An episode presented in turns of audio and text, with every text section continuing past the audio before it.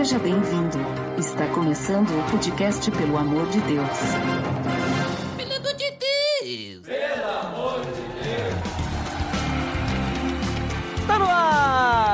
Podcast, pelo amor de Deus, eu sou Ed The Drummer e eu acho que Jó não é assim tão paciente como todo mundo diz aí, né, Botega? Olha só, como diz em Jó 19:25, porque eu sei que meu redentor vive e por fim se levantará sobre a terra. Olha ali, hein? Olha, hein? Muito bem, e hoje, né, Botega, como já comentamos aí, citamos, vamos falar sobre Jó em mais um episódio da série Personagens da Bíblia.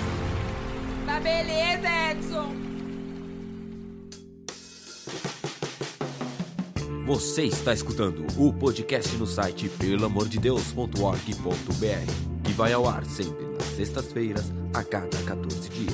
Curta nossa fanpage em facebook.com.br oficial PADD. Também siga no Twitter, através do arroba underline PADD. Ou entre em contato conosco através do e-mail contato arroba pelamordedeus.org.br.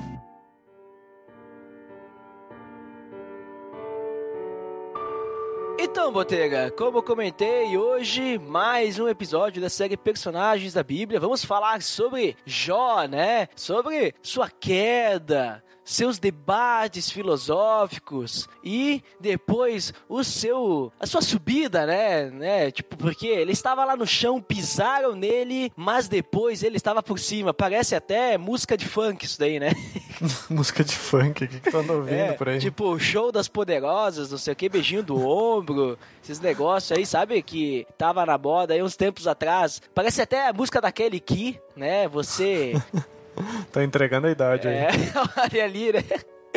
Mas, Botega, vamos falar sério agora. Como sempre, nessa série, nós começamos com o significado do nome. Então, o que significa o nome de Jó em grego, hebraico, aramaico, inglês, português, espanhol, latim, né? Línguas anglo-saxônicas e sei lá mais o que. É, na verdade, o, o nome de Jó pode ser. Pode ter origem em duas, duas línguas diferentes, né? Se for pegar alguma palavra parecida no hebraico, tem. pode ser alguma palavra que signifique perseguição ou perseguido, tem a ver. Ou, se for pegar alguma palavra parecida no idioma árabe, ele pode ser algo como arrepender-se ou arrependido, que também faz sentido. Então ele faz sentido em ambas as línguas, então é difícil de realmente eh, saber qual que é o, a derivação do, do nome de Jó. Exatamente, essas palavras aí, né? Até, até perseguido eu vi e, tem até uma, uma, uma raiz, né? Dessa palavra, que além de perseguido pode ser chamado de odiado e tal, mas na questão, me parece muito que tem relação com a história dele, né? Que a gente vai conversar agora, visto que muitas vezes os nomes têm a ver com a sua história, né? Que a gente tem visto aí nessa série de personagens da Bíblia. E Botega, qual que. aonde se encaixa a história de Jó na história? Em que contexto cultural nós vemos Jó aí vivendo e tudo mais? Primeiro vale notar de que muitas vezes a gente pensa como Jó uma pessoa que não existiu, né? Foi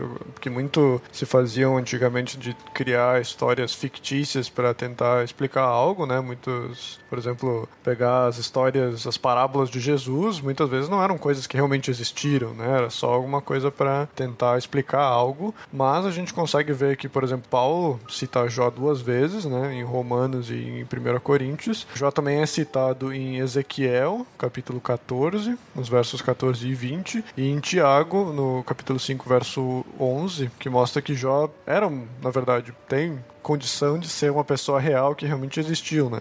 Então, Jó não, não se tem certeza a época em que ele foi escrito, né, ou a época em que ele viveu, mas tem pelo que pelos vestígios que se pode tirar do texto de Jó, a gente pode tirar de que quem pode ter escrito isso pode ter sido Moisés, por causa que ele também ali morou pela, pela terra de Uz, né, onde que os patriarcas moraram, né, ou talvez até mesmo Salomão pode ter escrito pelo conteúdo ser parecido com o livro de Eclesiastes. Né. Então Jó também por causa da idade dele, que ele morou, ele viveu por 140 anos, né, também mostra como pela proximidade da época, né, por viver mais de 100 anos, a gente consegue mais ou menos tirar de, de que época ele, ele, ele viveu, né? Tem outros vestígios que falam ali, por exemplo, que fala dos caldeus, que naquela época eles eram nômades ainda, né? Então a gente consegue mais ou menos datar essa idade de, de quando Jó viveu. Outras coisas também que ajudam isso é, por exemplo, naquela época a riqueza era medida em rebanhos e não em ouro e prata, né? Que mais para frente depois mudou, né?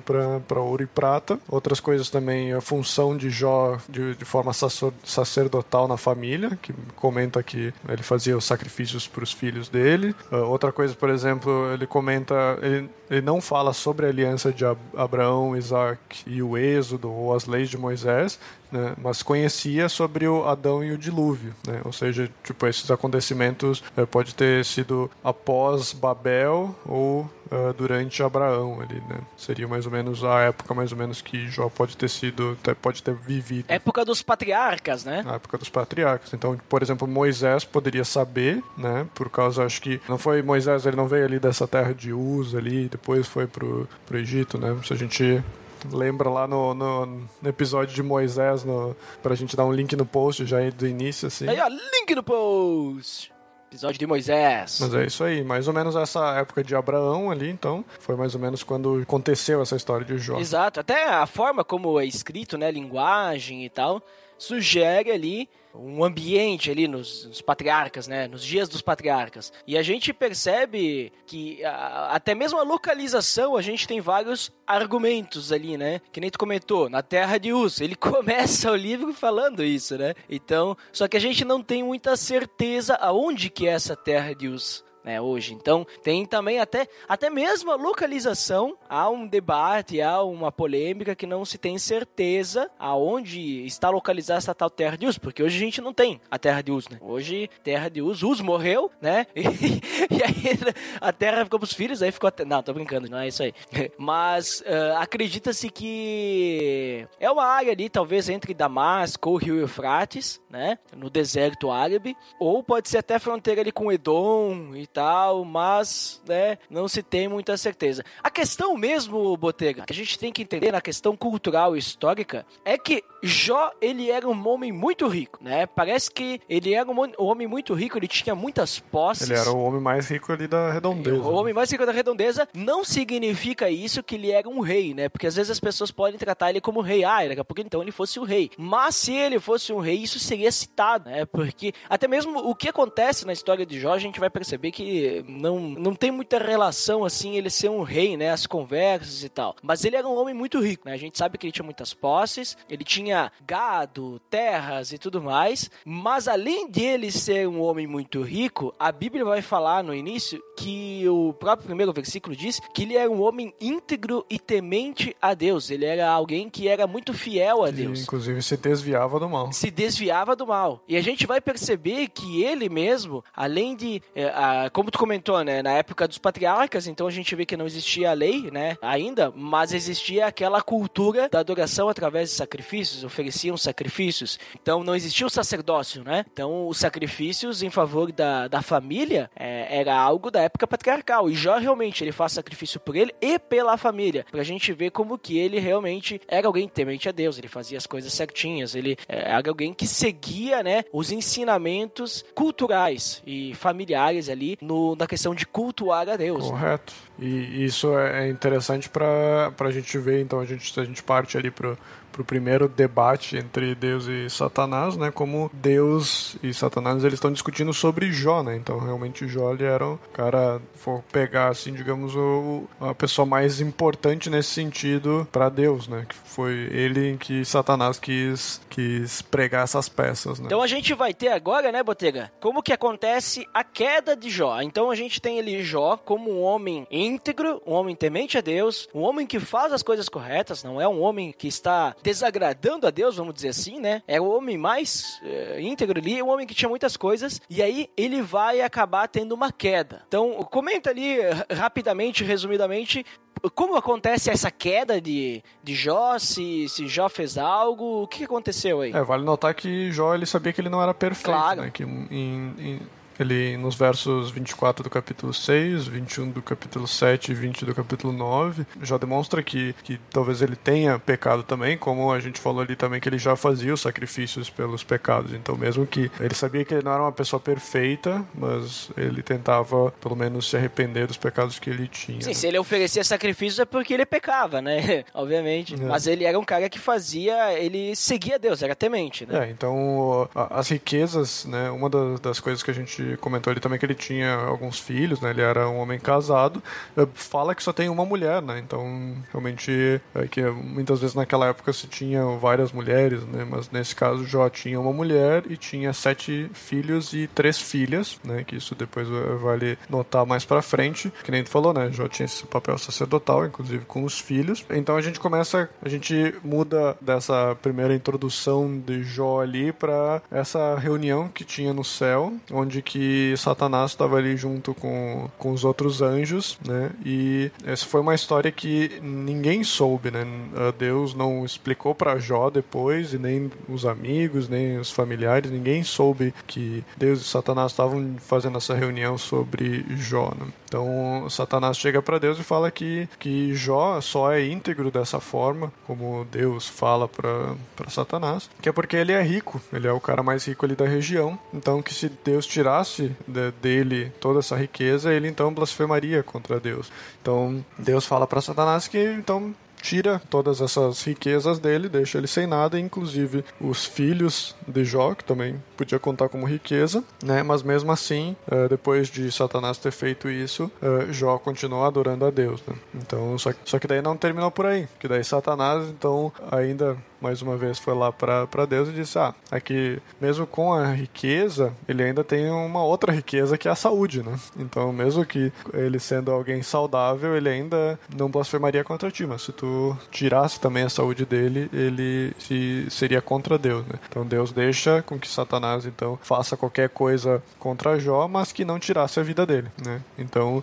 Jó é tomado por tumores, que ele fala, inclusive, ali no livro, que ele usava cacos de vidro para se coçar, né? Para ver quão difícil era essa, essa enfermidade que veio sobre Jó, né? E, inclusive a esposa de Jó falou que ele deveria amaldiçoar a Deus, né? Que era o que Satanás estava querendo e morrer, né? Porque ele chegou no fundo do poço do cara que era um dos mais ricos da região chegar a ser um cara que se coça com vidro e não ter mais nada, nem filhos nem mais nada, né? É, mas mesmo assim, Jó ainda estava adorando a Deus e falou que se a gente recebe o bem de Deus, por que, que a gente também não receberia mal? É interessante, Botega, que quando acontecem essas calamidades, né, com Jó, ele perde tudo, primeira vez, segunda vez, a Bíblia comenta que Jó, ele não pecou, né, naquela questão, e ele não culpou a Deus de coisa alguma. O primeiro, a primeira vez que acontece, eh, fala só isso, e na segunda vez diz que, ó, em tudo isso, Jó não pecou com os seus lábios, ou seja, ele não falou, ah, Deus, você, né, tirou as coisas de mim, não sei o que, mas ele reconheceu que Deus deu tudo pra ele e então Deus pode tirar. né? Então ele ficou de boas. Eu acho que o, o problema que vai começar a acontecer com Jó, e a gente vai ver que ah, o exemplo de paciência dele é mais com ah, os amigos do que com Deus, né? Porque ele vai acabar se deixando levar pelos amigos para, digamos assim, questionar Deus. Ah, a gente percebe que isso só acontece por causa dos amigos, né? Porque ele tava de boas ali. Ele tava sozinho. Quando vem a mulher, tu acabou de falar, a mulher dele vem, ele ele fica de boa. Não, peraí, não é bem assim. Eu tô, eu tô ok aqui. Ele fica de boa, né? Então, eh, Jó está, está eh, tranquilo com a sua situação, vamos dizer assim. Obviamente, ele tá de luto, ele não, não tá feliz, né, com aquilo, mas ele reconhece que Deus está no controle, né? Ele está entregue a Deus. O que for que Deus quiser, será, né? Isso, e agora, é, apesar de, de já todos esses problemas que aconteceu na vida de Jó, agora vem mais três problemas. Né? Que são os piores, vamos dizer assim, porque são os que vão, entre aspas, calma lá, né? Vamos comentar um pouquinho sobre isso, mas que os que vão direcionar Jó pra, digamos assim, questionar Deus, porque até então, que nem eu falei, Jó tava tranquilo. Então, e, esses três problemas aí, Botega, eu acho que é, é, é, o problema que Jó não tava preparado, né? Eu acho até se Satanás diz, ah, se tirar as coisas dele, ele não vai ser fiel a ti. Não, continua. Se tirar a saúde, não vai ser fiel. Continua. Então, eu acho até que são o fio do capeta esses três aí. Satanás colocou um outro problema ali, é. que era os amigos. Ah, mesmo sem saúde, ele não, não vai contra Deus, então eu vou botar um, Ou seja, o que, que aprendemos até agora, né, Botega? Aprendemos que, olha, Deus, Deus pode te tirar tudo que você vai continuar fiel. Agora, se vier alguém falar alguma coisa, a gente se deixa levar, né? Olha ali nosso, nosso coração pecador, né? Nós preferimos escutar as pessoas do que escutar é. a Deus muitas vezes. E pessoas que não são fiéis e tementes a Deus. Olha só, a gente se deixa levar, né? E é isso que, que a sociedade, Sim. governada por Satanás, que a gente diz assim, né? O mundo jaz do maligno, né? Mas a, a sociedade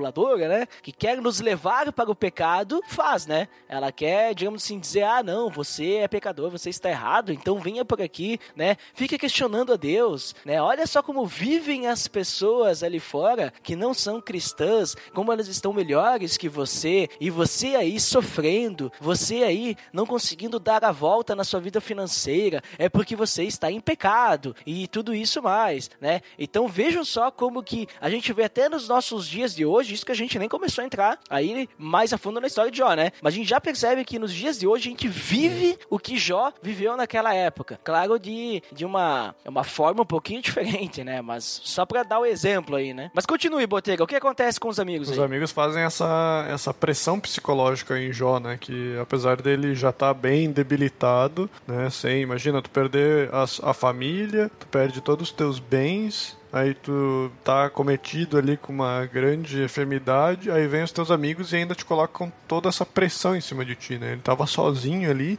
sem mais nada, e ainda os amigos colocam essa pressão. Mas no começo, se tu olhar pelo lado dos amigos, parece aquela, aquela linguagem meio populista, assim, né? Que parece sempre bonita, que parece que tá certo, mas se tu vai realmente ver a raiz disso, ela não tá certo. E a gente vai vendo ponto por ponto ali o que, que os amigos falaram ali. Então vamos vamos capítulo a capítulo agora do capítulo. Acho que a gente tá no que agora? O capítulo 3 até o. A gente tá 42. no fim do capítulo 2 ali. Que daí chegam os três amigos, né? O Bildade, né? O Elifaz e o Zofar. Elifaz, o Zofar. Eu achei que tu ia fazer uma piada com o Elifaz. eu nem pensei nada. Pô, ô Botega, tô. Tamo, temos que gravar mais, Botega. Tô já perdendo o pique aí. Como assim? Tô perdendo o pique das Olha piadas. Ali, né? Nossa. Mas, ele não faz nada, né? Mas o que ele é, fala. O que ele fala é complicado. Então, chegam os três amigos, é. eles ficam sete dias em silêncio ao redor de Jó. É, é interessante que ele diz assim: ah, se sentaram no chão com ele, tipo, Jó tava o quê? Em jejum aí, não comia? Ou ficava só com o caco de vidro lá, raspando as feridas, coçando. né? Se coçando, e é só isso que ele fazia, tipo um cão sarnento aí, e as pessoas jogavam comida pra ele, tipo, não comia o cara? Tipo, sete dias sem comer, peraí, como assim? Ficou sentado lá e a dor de ficar sentado, né? Mas, claro. Não, eu acho que a vida dele tava mais ou menos acontecendo claro. normal ali, ele deveria ter uma, uma vida de. Isso. Que não fala nada de jejum ou nada assim, mas que eles estavam em luto, talvez Exato. por isso que estava acontecendo com o Jó, né? Então eles ficaram essa semana em silêncio com ele aí pra, digamos, passar esse Exatamente, Jó. Tanto que uh, depois, depois disso, quem começa falando é Jó, né? Não é os amigos que chegam ali e começam a dar os pitacos já, né? Mas.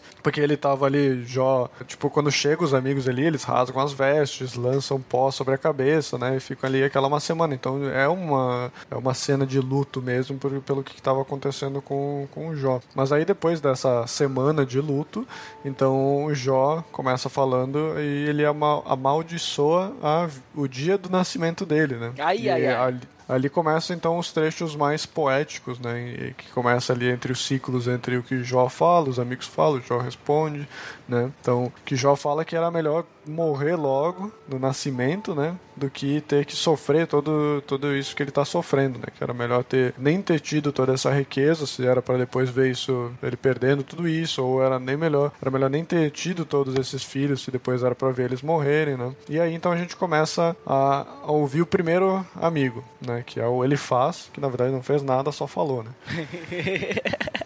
Então ele falou, o ele faz, falou. ele faz. É, ele faz, ele vai ter ali um, um discurso longo, né? Ele vai se estender ali do capítulo 4 e 5 e vários dos amigos de Jó, vão ter alguns discursos assim, né? É, na realidade, normalmente a gente vai ter um capítulo para cada um e esse é o primeiro discurso que é, pega dois capítulos aí do, do livro de Jó, né? E o, o ele faz, né? Ele vai começar a atacar o porquê que Jó tá sofrendo, né?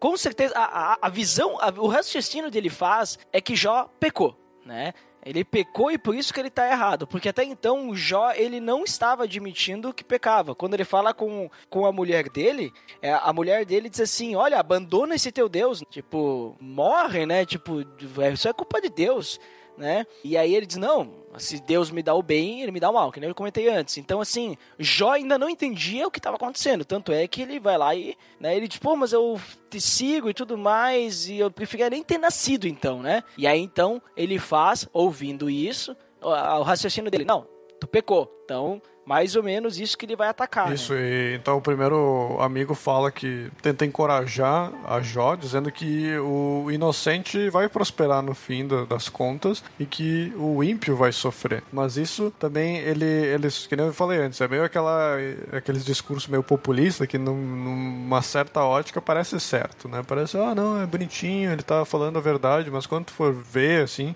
é, não é bem isso, né? Ele, é, eles tinham essa visão de que o, o inocente sempre vai prosperar, né? E que o inocente nunca vai sofrer nada, que Deus vai estar a favor deles e que o ímpio, na verdade, vai sempre sofrer, né? Pessoa que faz Sim. o mal que sempre vai sofrer. Exatamente. Isso aí a gente vê no capítulo 4, versículo 8, que ele, ele fala exatamente o que tu tá falando aí, né, Botega? Que ele diz assim que ele observa isso. Uhum. Não é algo que, digamos assim, existe um ensinamento e tal. Ele diz, não, olha, eu vejo que quem cultiva o mal semeia a maldade. Isso. E isso também vai colher. E percebe, Botega, que isso tá na boca das pessoas até hoje. Sim. Porque as pessoas falam exatamente isso. Falam dentro das igrejas. Diz, não, ah, se tu quiser colher coisas boas, tu tem que plantar plantar coisas boas. Isso tá nos discursos de igrejas, incentivando a gente que a gente tem que fazer o bem. Se tu tá doente é porque é um pecado no seu, no seu corpo, alguma coisa assim, né? Exatamente. Mas mesmo assim, né, isso surge como uma crítica para Jó, né, de que se ele tá sofrendo, ele realmente fez algo ruim, né, para estar tá sofrendo tanto, né? Mas a gente pode ver que isso não é correto, tanto que Paulo fala em 2 Coríntios, capítulo 12, versos 7 a 10, que o poder de Deus se aperfeiçoa na minha fraqueza, né? Quando uhum. Paulo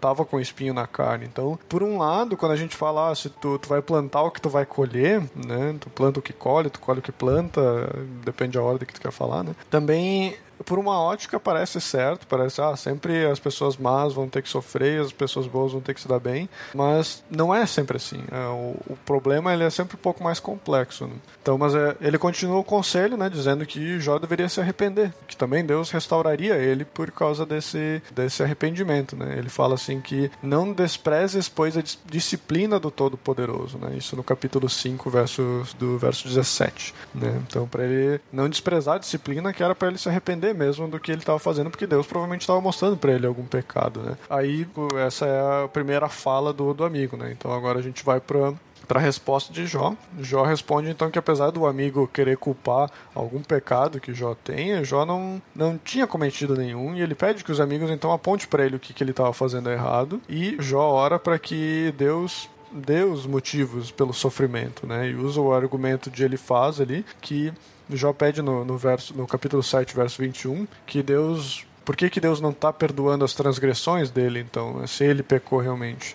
Então, esse mais ou menos é o discurso do, de Jó ali na, na resposta ele faz. Exatamente. Ele vai, digamos assim, rebater, dizendo que não, eu não tenho pecado. Minha causa aqui, é, ela é justa. Eu sou uma pessoa justa. Eu não fiz nada para merecer tudo isso, né? Sempre fiz as coisinhas certinhas e tudo mais. Então, assim, ele até fala, né, pra, pro ele faz, né, que não fez nada.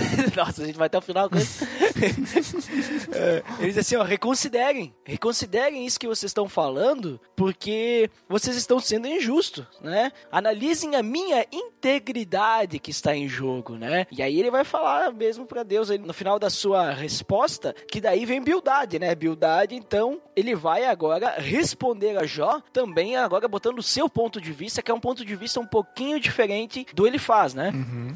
É, uh, então bildade que deveria ser maldade, né?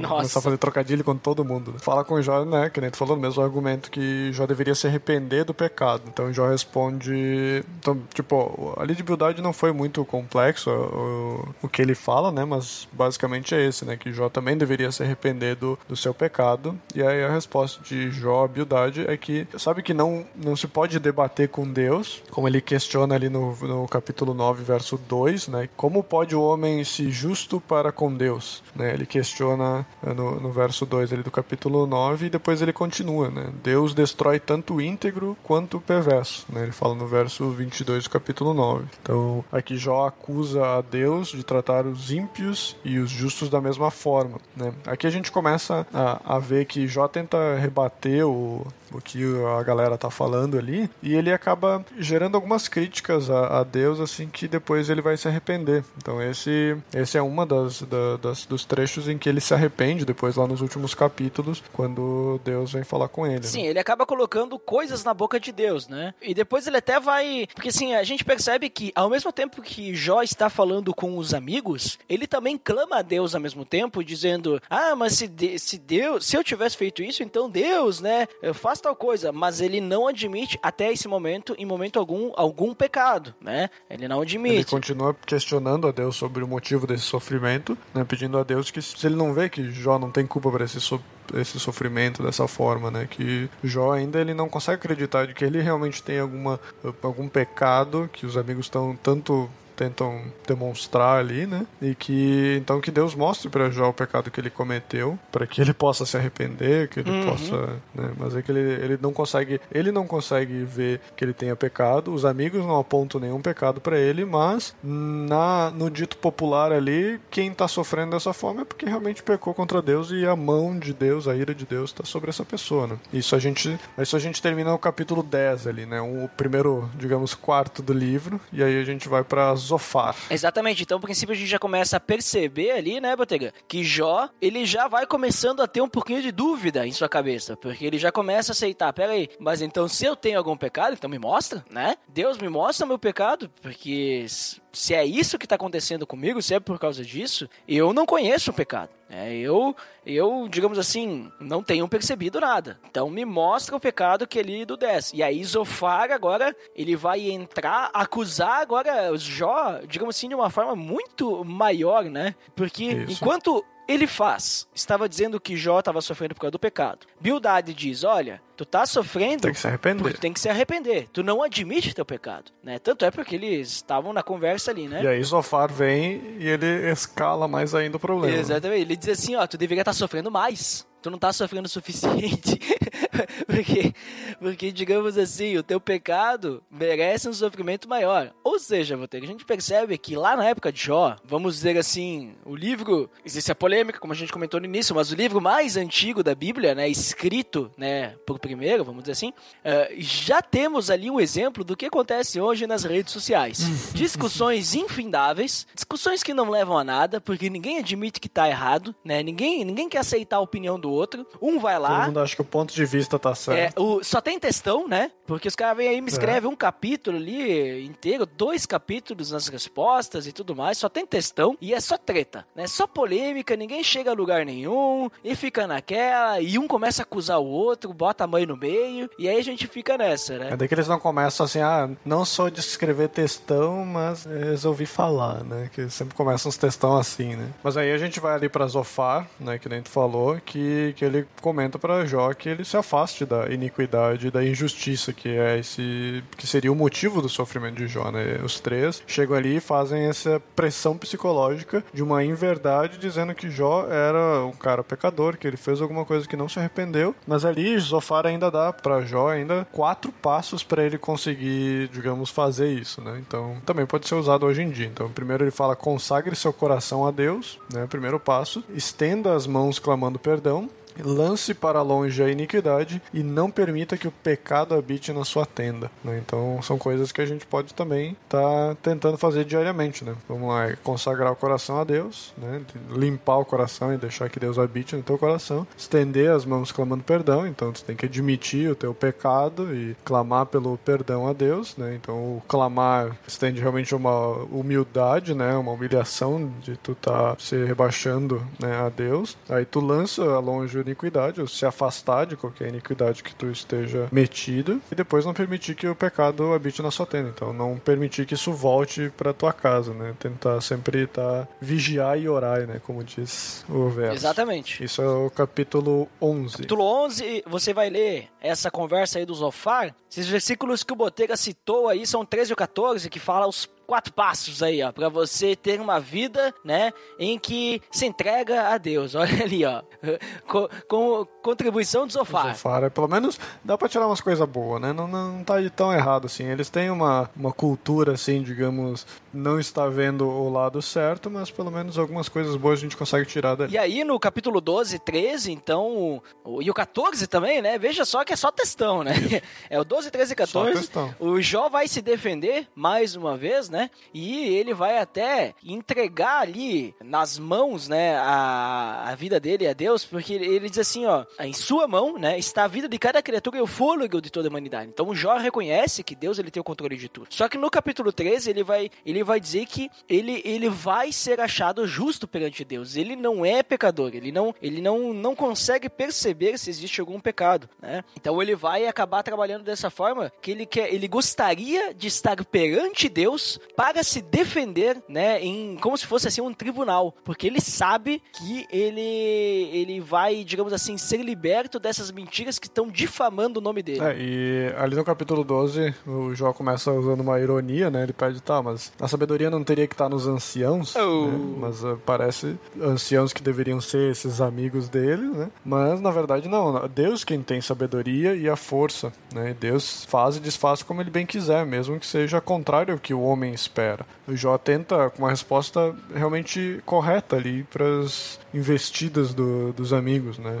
Dizendo assim, ó, que vocês mesmo por serem anciãos, vocês não são os donos da verdade, que Deus realmente é quem tem a sabedoria dessas coisas e ele faz do jeito que ele quer, não precisa o homem achar que tá certo ou não. E é uma coisa que até hoje acontece, né? Que a gente falou antes ali da, da gente ainda ver essas coisas acontecendo. Aqui é mais um exemplo, né? A gente a gente coloca Deus numa caixinha achando que a gente sabe melhor do que Deus sobre as coisas, né? Mas na verdade não, Deus é quem tem a sabedoria e a gente às vezes está num ponto de vista que a gente não consegue entender por completo, assim como Deus não, assim como Jó não conseguia entender por completo por que estava acontecendo aquilo, né? Então ali Jó não quer mais discutir com os amigos e pede que Deus responda, né? que, que ele possa questionar a Deus, né? Que Jó possa questionar a Deus sobre a, a culpa para poder entender o motivo, né? Que gente falou, né? Ele começa agora a querer estar tá, tipo num tribunal com Deus para que eh, porque ele sabe que digamos ele vai se sair bem nesse tribunal. Né? E no fim, ali no capítulo 14, se a gente pegaria os versos 1 a 14, é uma ótima reflexão ali, um trecho bem bonito, que é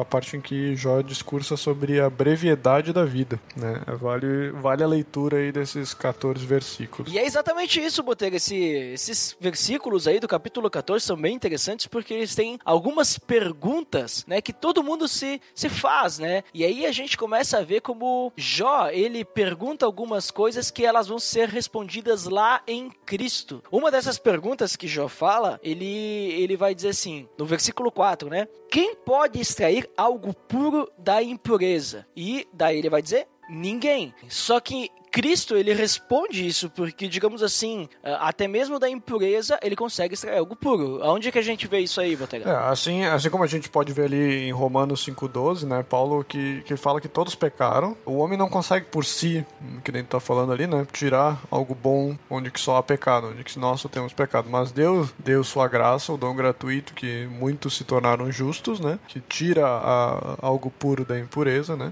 e isso em Efésios 2,3, Paulo também fala fala que andávamos na inclinação da carne, mas nosso misericordioso Deus tirou algo puro da impureza, nos deu vida em Cristo. Né? Então, a resposta, digamos ali, né, como quem que pode tirar algo puro da impureza, a gente pode ver que depois, realmente, Cristo, por causa da morte dele, fez com que pudesse tirar uh, algo puro da, da, impureza, né? Ele foi quem morreu para tirar essa impureza de nós. E outro, outro texto ali que a gente tem ali, ele vai dizer assim, eu vou ler na, na Almeida, porque na NVI ele não é uma pergunta, mas diz assim, ó, porém, morto homem é consumido. Sim, rendendo o homem o espírito, então onde está ele? Né? O versículo 10 do capítulo 14 ele vai dizer isso.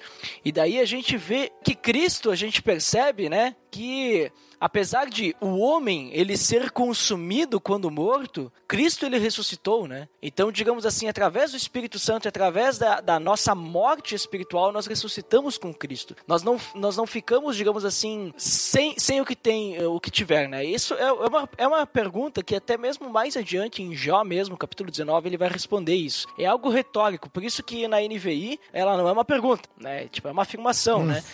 E na Almeida a gente tem como pergunta. E a outra é o versículo 14, quando um homem morre, acaso tornará a viver? Essa é, uma, é bem parecida com a anterior ali. A gente vai ter uma pergunta de Jó se existe vida após a morte, que a gente vai perceber isso lá em João, né? É, Jó tinha essa esperança de que se ele morresse, ele voltaria viva, a vida, né? Uh, assim, morto, Deus não, não veria mais o pecado, né, que no caso ele teria sofrendo, e estaria esperando que o Senhor chamasse de volta. Por isso, digamos, Jó não, não tenta salvar a sua vida porque sabia que isso era temporário, né? Ele sabia da, da como eu falei antes, né, da brevidade da vida. Ele sabia que se ele morresse, né, ele, como ele falou, né, ele queria ter morrido já no nascimento, se era para se ele sabia que ia sofrer tanto assim, porque ele sabe que depois o Senhor o chamaria de volta à vida, né? Ele saberia que ele sabe que existe uma vida em Deus mais para frente. Né? E Botega, só uma, uma citação a mais que agora eu achei as minhas anotações aqui sobre referências de Jó que estão lá em Jesus, né? As respostas em Jesus. Outros pontos, além desse capítulo 14, né? Que são perguntas, essas do capítulo 14 são perguntas que todo homem eh, normalmente se faz, né? Ah, existe vida após a morte? A gente, digamos assim. Todo homem ou todo ser humano? Todo ser humano, né?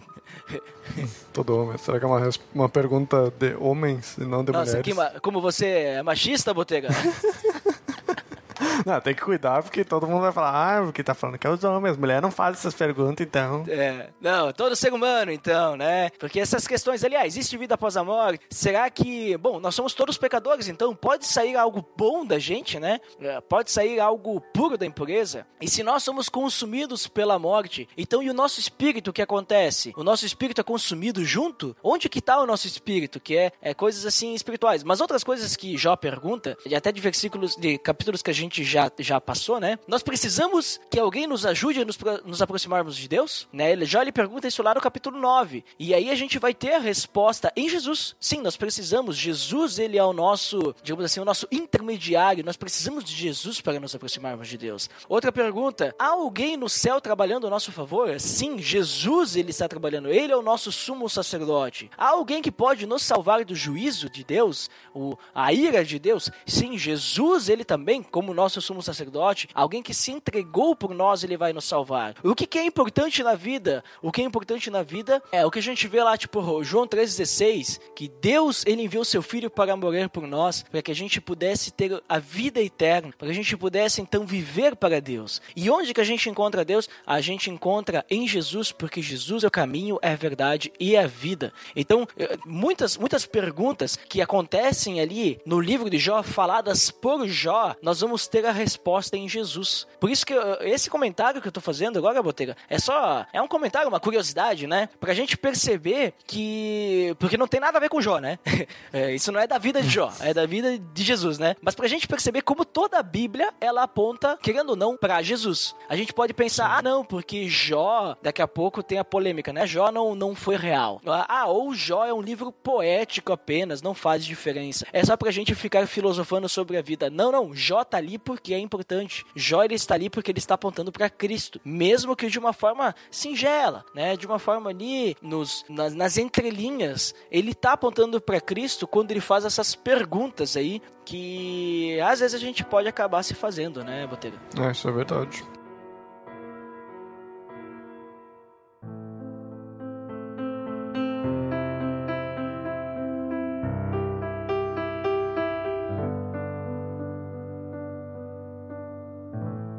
Mas, Botega, então agora nós finalizamos aí a primeira rodada do debate presidencial aí, né? De já... As réplicas. É, Só teve não, réplicas, agora não nós teve vamos ter as tréplicas. tréplicas, né? Porque os caras, eles. Não, eles vão bater na mesma tecla. Vai começar com ele faz, que não faz, só fala. Nossa. Ó, por que tu foi falar, Botega? Agora eu vou ficar com esse negócio aí na cabeça. Mas vai começar com ele faz, que do capítulo 15, ele vai continuar condenando. Não, você tá com pecado, né? A sua própria boca condena você, não a minha. Os seus lábios depõem contra você. Ele vai dizer assim que o próprio Jó, no que ele fala, ele tá demonstrando que ele está com pecado, né? Ele vai dizer assim. Se tu continuar vivendo dessa, de- desse jeito, se tu não aceitar, tu vai continuar desse jeito pra sempre, né? Então ele tá condenando Jó mesmo, né? É, então ali no capítulo 15, a gente volta para o que o Elifaz estava falando, e ele vem ali com fortes afirmações sobre a queda do homem, né? Vale ler os versos 14 a 16, né? Onde ele fala que nem os céus são puros aos olhos de Deus, né? Principalmente por causa dos anjos caídos ali, como a gente pôde ver na reunião de Deus com Satanás, né? Então, nem mesmo os céus são puros aos olhos de Deus, por causa que Satanás estava ali no meio da galera, né? Tava ali junto do, do pessoal. Aí Jó então continua a resposta dele, isso já no, no capítulo 17, né? Jó continua respondendo os amigos falando que eles não, não têm ajudado, não estão não tão ajudando aí com, com todo esse problema que Jó tá passando, né? E que foi, foi Deus que jogou ele nessa situação, né? Até, até meio difícil essa acusação, né? De dizer que foi Deus que, fez ele, mas fez ele nessa situação, né? Mas que Jó já tá cansado de todo esse sofrimento e que ele é a única coisa que ele espera agora é a morte, né? Ele tá ele já já desistiu, jogou pras cobras, que nem a gente diz, né? Mas mesmo assim, né, os amigos não não cansam dele. Os amigos falam ali no capítulo 18 que ele que o Jó é perverso, né? Que ele não conhece a Deus, na verdade. Né? Fala para para Jó de que Jó não conhece a Deus, né? Que são eles que conhecem. Exatamente. Ali o Bildade, ele vai continuar o discurso dele, né? Olha, a não ser que tu se arrependa, né? Tu vai sofrer essa destruição, tu vai morrer. E a gente percebe ali um discurso bem legalista, né? Tipo, continua com a mesma ideia. Se arrepende, admite que tu pecou, senão tu vai continuar assim. Sim, ele ainda tá querendo dizer que Jó é errado, que Jó não conhece a Deus e que eles estão certos porque eles veem que as pessoas que têm pecado sofrem desse jeito. Mas daí Jó no capítulo 19, então ele atinge o ápice da fé. Né, quando ele fala que, que Deus é o seu redentor, né, tanto que gostaria que suas palavras fossem registradas para que todos soubessem que ele não havia pecado nessa proporção de sofrimento. Né. Interessante, né, que ele fala que ele gostaria que, que as pessoas lembrassem de, de que, dessas discussões e de que Jó estava falando, né, que bem no fim acabou acontecendo. Né. E então a gente vai ali pro capítulo 20, onde que a gente fala do Zofar. Zofar eu não fiz nenhuma piada ainda, né? Porque eu já É. fiz do ele faz que não faz só fala, o Bildade que É que deveria ser o maldade. Sofar, ele fazia o fundo musical das conversas tocando Ah, chofar. não, eu ia dizer que ele só tava ali pra zoar, né? Ah, claro. Boa. Melhor que a minha. Boa, gostei, Botega. Acho que é por aí, hein? É, porque o Bildade só falava da maldade e o Zofar tava ali só pra zoar, né? Sim, porque o Zofar dizia, ele vai continuar a ideia dele de que tinha que pe- ele tinha que sofrer mais ainda. Tinha que. Tava. tava o ímpio tinha que ser pior, né? É. Ímpio.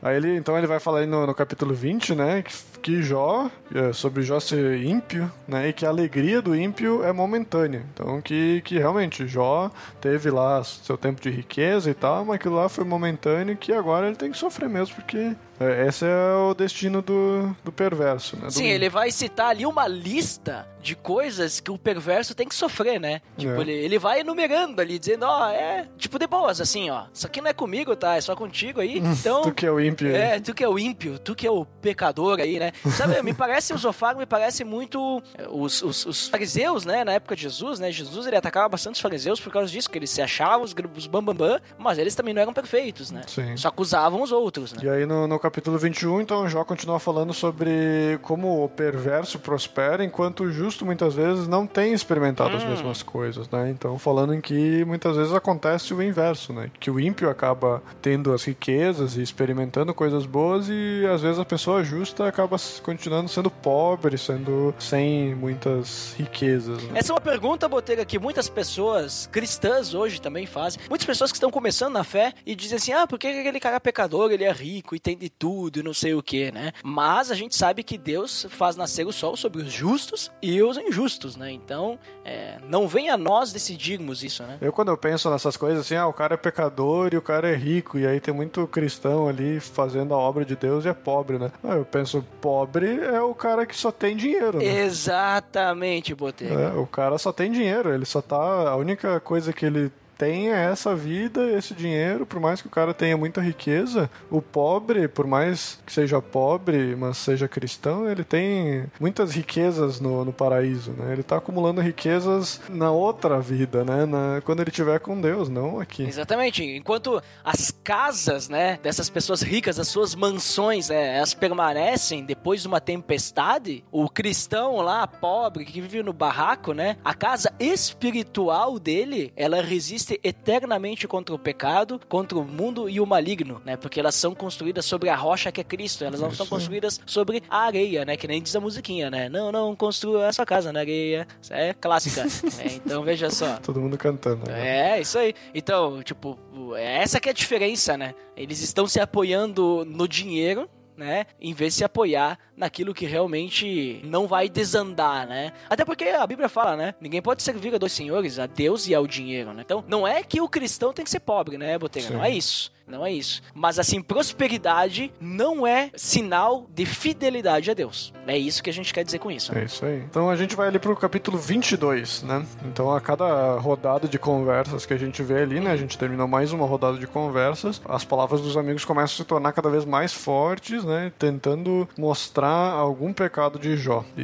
ele fala que, que Jó se converta a Todo-Poderoso, né? Duvidando da própria fé de Jó, ali no, no capítulo 22. E aí, no capítulo 23, Jó então quer apresentar a queixa dele a Deus, como eu falei antes também, né? Como ele queria um tribunal onde que ele pudesse apresentar defender, isso, se defender de, de toda essa injustiça que está acontecendo com ele, pois crê que Deus ouviria a, a Jó. É legal o 13, né, Botega? Ele diz assim, mas, tipo, falando de Deus, né? Mas ele é ele. Quem poderá fazer oposição? Ele faz o que quer, né? Então ele, ele, tipo assim, ele quer as coisas, só que, tipo, ah, não, eu não controlo Deus, né? Tipo, Deus faz o que quer, né? Mais ou menos isso. Isso.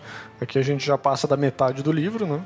Ah, e agora estamos no capítulo 24. Então Jó também fala que os perversos serão punidos mesmo que se fossem exaltados por um pouco tempo, tentando usar essas mesmas ideias aí de riqueza com- em comparação com quão puro é a pessoa, né? Mas que só era necessário um momento oportuno da sabedoria de Deus, que ele determinaria o que era errado que fosse corrigido. assim. Então ele só precisava esse tempo momentâneo com Deus aí para conseguir que isso que ele pudesse então demonstrar quão correto ele estava. Né? Esse capítulo 23 e 24, Botega, a gente pode ver que Jó ele acaba reclamando, né? Que Deus é um Deus distante. Deus é um Deus que não pode ser achado, né? É um Deus que, digamos assim, tem difícil acesso. Que nem eu falei antes, hoje a gente tem Jesus, né? Então é um acesso muito mais fácil. Mas ele tava reclamando disso. Então, ele continua convencido ali de que Deus ele não consegue mudar a sua vontade, né? Pela, pela questão, assim, ele fala sobre sua fé e sua visão, ele não, não consegue mudar. Então, apesar de ele estar sofrendo ali com a, po- a pobreza, né, a injustiça, né, que ele tá vivendo, ele sabia que Deus ele queria seu bem e a sua salvação. Só que ele continua nessas dúvidas, né? Ele diz: "Não, sim, mas eu sei que Deus é bom, mas só que Deus não não, não quer me julgar, Deus tá me deixando aqui nessa decadência aqui e eu não sei por que eu tô aqui, né? Tipo, ele fica nessa. É. Então, quando no capítulo 25, Bildade começa a falar de novo ali e fala algo bem importante, que o homem não é puro ou justo perante Deus, né? Pelo menos ele fala alguma coisa in- interessante ali no capítulo É 25. bem breve, né, o que ele fala, né? É o último discurso que ele vai falar. E é o último discurso dos amigos de Jó, inclu- inclusive desses três, né? Esse. Bildad. Ele fala algo pequeno, e a gente percebe que, por ser pequeno, parece que eles esgotaram os argumentos. Tipo Eles assim, não tem mais o que falar. Tipo, o Jó é desistindo. teimoso, não vai adiantar, né? É isso aí. Aí a gente volta pro, pro Jó, né, no capítulo 26. Jó continua criticando os amigos pela falta de empatia que eles estão tendo com Jó, né? E também declara que, que sobre a soberania de Deus, né? Ele começa ali a gente começa a ver mais frequentemente Jó sempre respondendo as respostas dos amigos com a soberania, né? Sempre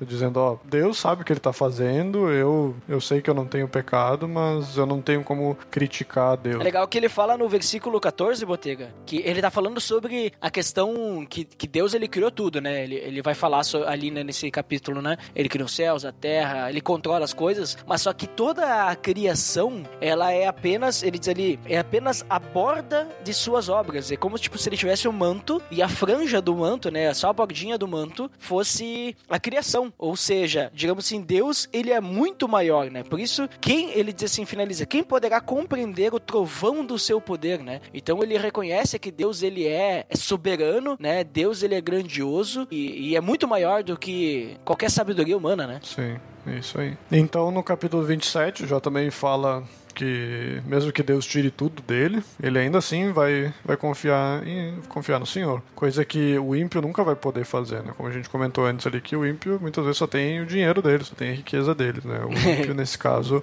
tá sozinho, né? Não tem com quem poder confiar, né? E que Jó pode confiar em Deus. Isso no capítulo 27.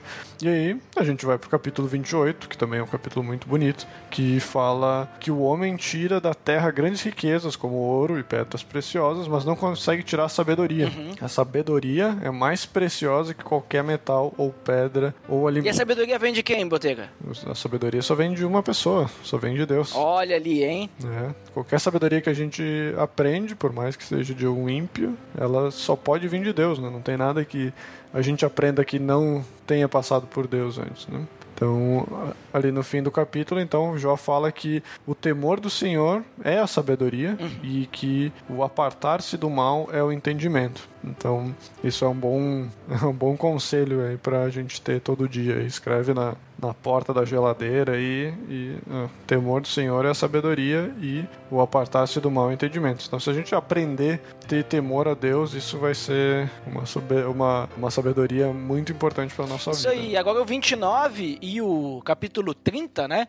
Então Jó, ele vai lembrar das suas ah, alegrias, né? Dos seus tempos antigos, né? Ele vai dizer que ele tem saudades do tempo que Deus cuidava dele, que ele tinha a direção de Deus, e depois também ele vai acabar lamentando sobre a miséria que ele caiu, né? Porque de certa forma, né, Botega, se a gente for analisar, tirando toda essa conversa, a gente for voltar lá pro início, né? Jó, ele não mereceu as punições que ele recebeu, né? Ele era um homem temente a Deus, ele era inocente, né? Ele, ele não tinha culpa, né, por estar sofrendo aquilo, porque a gente viu o que aconteceu lá no início, né? Só que muitas vezes isso tenta tem uma tendência assim a confortar a gente, né? Confortar porque que a gente aprende que Deus muitas vezes faz até o inocente passar por algumas situações. Porque o que- eu quero dizer com isso, né? A gente vê que Jó ele era temente e tudo mais, mas ele passou por tudo isso. Então, isso, de certa forma, a gente é confortado quando a gente passa por algumas situações difíceis, porque a gente sabe que a gente não tá. Não é porque a gente tá em pecado e tal. Pode ser também. Não tiro também a possibilidade, porque o pecado nos afasta de Deus. E quando estamos afastados de Deus, nós não buscamos fazer a vontade de Deus. E como não buscamos fazer a vontade de Deus, nós acabamos pecando. E quando a gente peca, a gente sofre as consequências do pecado. Então, sim, às vezes pode ser que a gente esteja passando por alguma uma situação por causa do pecado, mas não é o pecado que fez a gente. é, não, digamos assim, não é por estarmos em pecado que estamos passando por aquilo, mas é, o- é a consequência do pecado. Porque, tipo, a gente não, não vai. Deus não vai passar a mão na nossa cabeça. Ah, você foi lá e roubou um banco e agora você está preparado que você vai ser preso. Não, você vai ser preso, né? É a coisa certa a ser feita. Mas não é porque você é um ladrão de banco que Deus agora vai. Ah, você vai ter um câncer terminal. Não, não. Você vai sofrer consequências sobre isso. Não é assim. Se tu tem um câncer terminal, é porque tu tem um câncer terminal. Não é porque você é um pecador, né? Às vezes as pessoas querem achar justificativa, como os amigos de Jó estavam querendo achar, e Jó também não entendia e estava querendo achar, né? Mas o, que eu quero dizer, que eu tá resumindo, né? Resume. Quero dizer assim que, que Deus ele faz até mesmo o inocente, né, sofrer. E Jó, então, ele acaba lamentando, né, sobre isso. Ai, que como era bom aquele tempo, né? Eu fico triste porque agora eh, temos outras pessoas aí ficam zombando de mim, ficam fazendo essas perguntas, dizendo que eu sou pecador, né? Em vez de eu ter pessoas aqui que vão estar junto comigo, estão aqui me atacando, me acusando, e então eu clamo a ti, né, que Deus, né, que olhe pra mim, né? Ele, ele clama a Deus, olhe pra mim, né?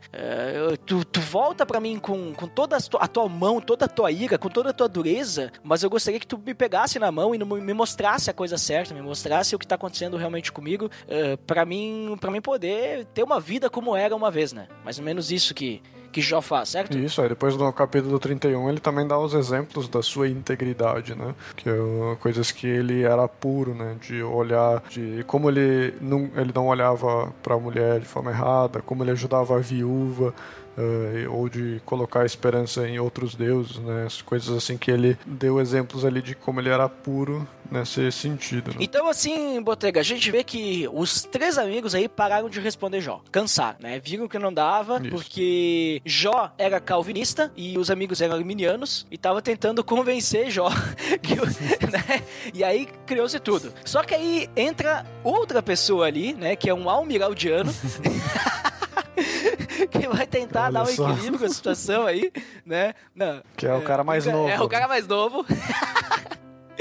Não, brincadeira. Entra Eliú ali, né, Botega? Um novo personagem, um jovem, né, vamos dizer assim. E, e que- e o que que Eliú fala? O que que Eliú, Eliú faz e entra na conversa aí? O que que ele confronta Jó e os seus amigos também, né? Porque ele tá meio brabinho aí, né, o Eliú. O que acontece? É, o Eliú é interessante que, por ele ser mais novo, ele esperou os mais velhos falar até eles se cansarem, né? Tanto que a gente viu a última tentativa do Bildad ali que não foi muito pra frente, e aí o Eliú disse: tá, então vocês não têm mais o que falar, eu vou eu falar agora, por tudo que ele viu que né, foi discutido ali, né? E ele fala que, que ele esperou os mais velhos porque ele sabe que dos mais velhos deveria vir a sabedoria, né? Sabe, deveria, né?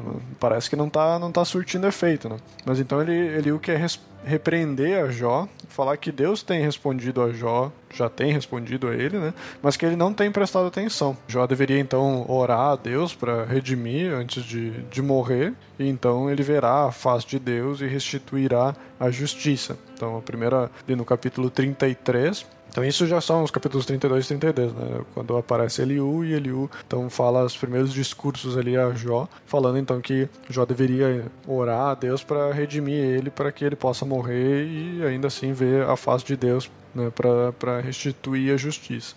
E aí a gente vai a gente vai então pelos próximos capítulos é Eliú falando todas as vezes, né? Eliú então Sim, Eliú fala do 32 até o 37, né? ele já faz a- o discurso, a réplica e a tréplica, já, já faz todos de uma vez só, né? Já que ele ficou fora do, do, do debate antes, né? Ele já É, fala. o Eliú, tudo ele uma criou um texto lá no Medium, lá. Ele não quis postar no Facebook. Ah, é, ele ele é botou um- o link. Ele, botou, ele postou o link. Ah, fiz esse, link, esse texto aqui no Medium. Aí tu abre o texto dele tem lá no cabeçalho, tipo, 15 minutos de leitura. né? É, Já tem o- tipo isso. O que eu entendo ali, o Eliú, Botega, é que enquanto os outros estavam acusando o Jó de ter pecado e dizendo que ele não estava admitindo, o Eliú, ele vai, ele vai tratar de redenção, né? Ele Isso. vai tratar, digamos assim, olha, eu não sei se tu pecou, se tu não pecou. Se tu pecou, se entrega a Deus. Mas daqui pra frente. Isso, a questão ali é que Eliú ele tá dizendo, cara, não perde a confiança em Deus, sabe? Continua fiel a Deus, porque Deus é maior e Deus ele vai te mostrar em algum momento. Só que confia, né? Tenha paciência. Ali Eliú ele tá chamando a paciência ah, Jó para ter mais paciência, né? Então ele só, confia, te entrega e, e tenta escutar a Deus, né? Porque ele acreditava que o sofrimento que Jó tava sofrendo, ele não tinha relação com a, a ira de Deus, né? Não era, ele não tava sofrendo a ira de Deus, ele tava, ele tava lá, né? Tipo, tava sofrendo. Por isso ele, ele usa esse argumento aí, né? Ele acreditava, inclusive, que Deus estava usando o sofrimento de Jó para moldar o caráter de Jó, né? Então, para moldar a fé de Jó, vamos dizer assim. Isso, mas mesmo assim Eliú continua ali Uhum. falando no, no, no capítulo 34 que Deus retribui ao homem conforme suas obras e que Jó fala sem conhecimento e nesse caso ele então seria iníquo. Chamou Jó de burro. Já chamou ele de, de ignorante ali, né? É. E os outros também, né? Sim, não, e aí ele mesmo fala ali depois no capítulo 35 que Jó abre a boca com palavras vãs e amontoado de frases de ignorante. Oh. né? Ele tá já dizendo, ó, seu, seu animal. Mas aí a gente vai pro último capítulo de Eliú, que Eliú então insiste que Jó olhe para as maravilhas de Deus e que veja sua majestade para que Jó então tema a Deus e largue do pecado, né? Então, mesmo assim, Eliú tava eh, entrando ali na conversa da galera, dizendo, ó, oh, meu, tipo, Deus já tem te mostrado aí o que que tu tem feito. Eu não sei se tu tem pecado ou não, mas olha, larga do pecado, acredita nas maravilhas de Deus ali e que que nem falou antes, né? A melhor coisa, a melhor sabedoria é a temência a Deus, né? Então que tema a Deus e largue o pecado. É, ele vai dizer, né, que ele vai comentar, né, que Deus ele conhece todos os caminhos, então ele só precisa escutar a Deus e aguardar, né? Aguardar que Deus ele não vai, digamos assim, deixar ele de lado. Em algum momento ele vai mostrar, Isso. né? E aí a gente termina os discursos dos amigos, porque agora vem os últimos capítulos onde que a gente tem a resposta de Deus, Opa. a resposta divina a Jó. Deus também vem com um textão, né? também, né? Bom, depois de todo, toda essa discussão toda ali, ele vem ali para acabar com essa baderna, né? Então... É interessante que o discurso do Eliú, ali no final, ele em alguns pontos né? Ele vai ter semelhança com o discurso de Deus também, né? Porque Deus, ele também, que nem eu comentei agora há pouco, que ele diz, não, que Deus, ele conhece as coisas. E Deus também vai demonstrar, tu acha que eu não sei o que tu tá passando? Tu acha que eu, o cara que criou lá os dinossauros, né? Não, ele não fala dinossauros. Mas muitas pessoas dizem, ah, tem dinossauro na Bíblia? Ah, vai lá ver em Jó lá, que Deus fala que ele criou, né? O, ah, eu criei o Leviatã e tal, né? Ele vai dizer, né? Tipo, tu acha que eu não, não conheço? Eu que sou o criador de tudo, eu conheço cada detalhe da vida, cada célula que tu tem. Tu acha que eu não conheço, né? Então, ele vai confrontar Jó Deus vai confrontar Jó, né? Também da mesma forma, só que Deus não vai falar, enquanto todos eles tinham assim um motivo do sofrimento, Deus não vai falar o motivo do sofrimento de Jó. Ele não vai, não vai dizer. Ele só vai dizer assim que se tu conhece tanto a Deus, se tu acha que tu sabe por que, que eu tô fazendo isso, então me responde, me responde algumas coisas aí, né? Me responde algumas motivações, né, das tuas acusações aí, né? Aquele que tá me acusando, né? E daí então ele vai colocar Jó contra a parede, mais ou menos. É isso aí. Mas aí então a gente tá no capítulo 38, então que Deus aparece num redemoinho, uhum. olha só. Imagina ali a galera Olha. na discussão, de repente vem um redemoinho e a voz de Deus aparece ali. Tá, mas então Deus aparece aí no redemoinho que nem o que nem o Saci? Achei que tu ia falar do que aparecia no Taz. No, no, tornadinho aí, ó, o Taz, né? É que é redemoinho de água, né? Redemoinho de água? Ou não? É, não, redemoinho de água ou é é tipo um furacãozinho? É, ah, não, redemoinho pode ser de vento também. Acho que é, redemoinho de que vento. nem isso. Isso aí. Tá, mas continue, Botega. Desculpe interrupção aí. É, eu tô parecendo os amigos de jogo. É. E aí, então, uh, ali é, é interessante que então é usada a palavra senhor, né? Que antes não, não era usada e essa palavra ela é normalmente usada para aliança, né? Então foi usada aqui também uh, antes no, no prólogo do livro, ali, né? O primeiro capítulo. Só vale a citação. Então Deus então pede para Jó, né? Pede se Jó teve participação na criação, né? Deus já começa ali na começa na patada ali, né? Se Jó teve participação na criação, né? Mas mostra a Jó a correta compreensão do ser de Deus. Né? No capítulo 38 ele tenta mostrar que, que nem tu falou antes, né? Que Deus criou todas as coisas, né? E por causa de, de todas essas respostas de, né?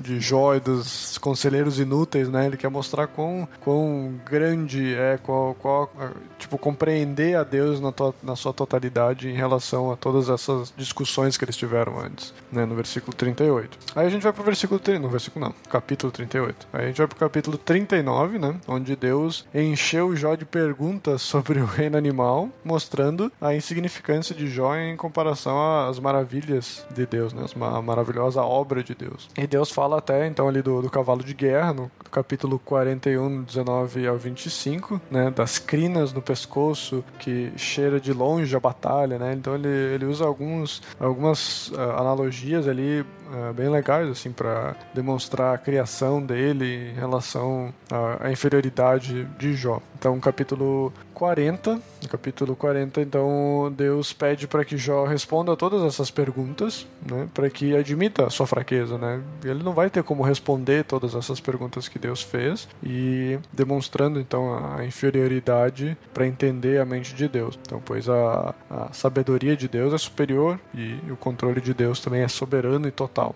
Então, ali no, no capítulo 40, então Jó tenta responder alguma coisa a Deus, né, admitindo que então ele era indigno e que não deveria ter criticado o Todo-Poderoso. Né? Então é um trechinho ali que ele se arrepende do que ele fez. E então o Senhor continua respondendo uma incrível frase. Ele fala: Acaso anularás tu de fato o meu juízo ou me condenarás para te justificares? Bem profunda essa, né? E uh, a questão ela continua bem atual, né?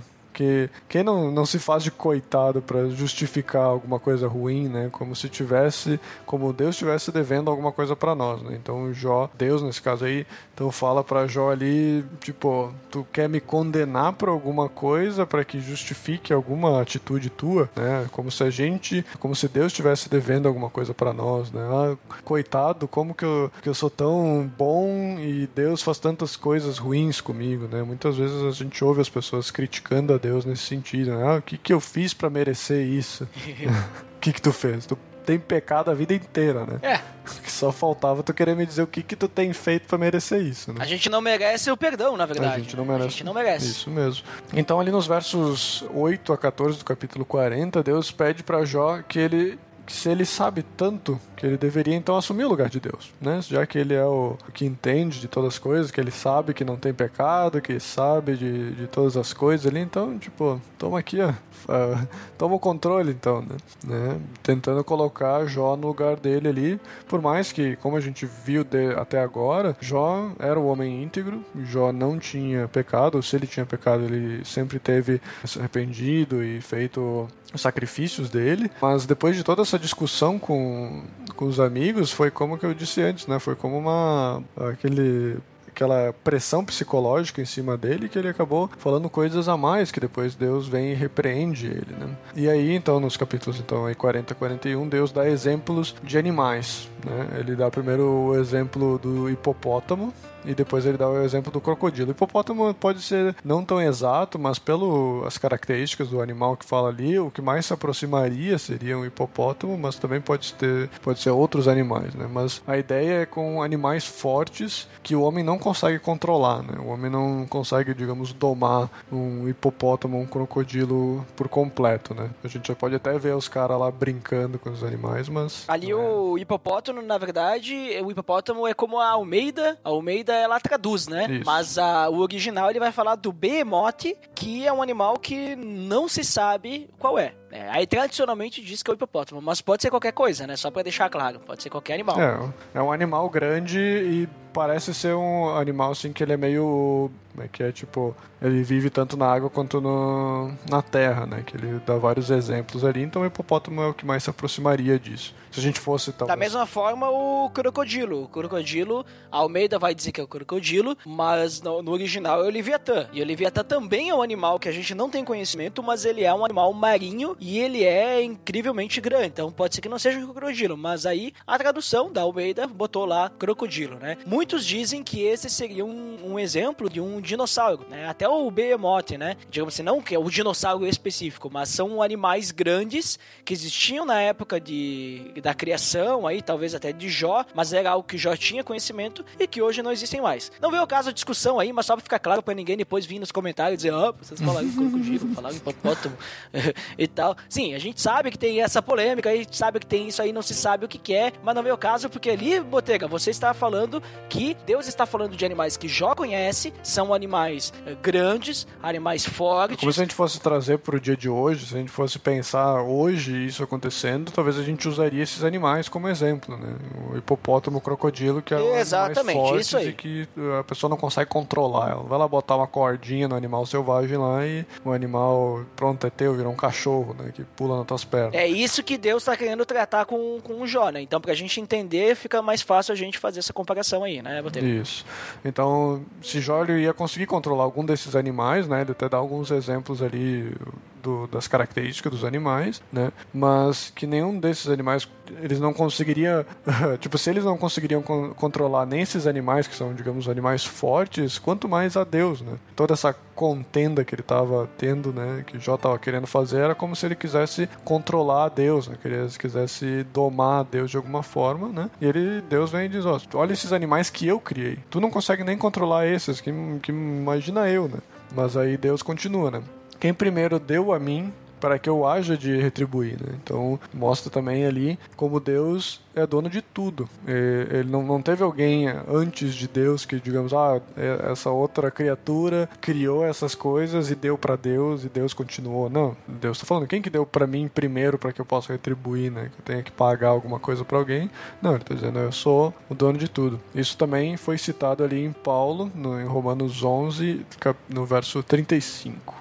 E agora a gente vai para o capítulo 42. Que é o último capítulo e nós temos ali o que Jó vai falar, né, Botega? Isso. Aí agora a gente tem a finalização do, do, do, do livro de Jó. Então Jó entra nessa parte ali já, então, se arrependendo, né? Então Jó se arrepende, mesmo não mudando nada exterior, exteriormente, né? Porque apesar de toda essa discussão com Deus, Deus não foi ali recobrou nada para ele, mas mesmo assim Deus criou em Jó esse arrependimento que pelo menos inter, é, internamente para Jó isso mudou, né? Mesmo sem ter os filhos de volta, mesmo sem ter as posses, sem saúde, agora Jó realmente está humilhado e reconhece realmente a soberania de Deus e reconhece também essas as acusações em relação principalmente ao orgulho e à presunção de Jó, né, em relação ali aos, conselhos que ele recebeu e tal, e tal, né, que se tornou um pouco orgulhoso por ele não, não ter pecado e tudo mais, né. Então Jó fala num trecho ali muito interessante que ele fala, ele fala assim: "Eu, eu te conhecia só de ouvir, mas agora os meus olhos te veem."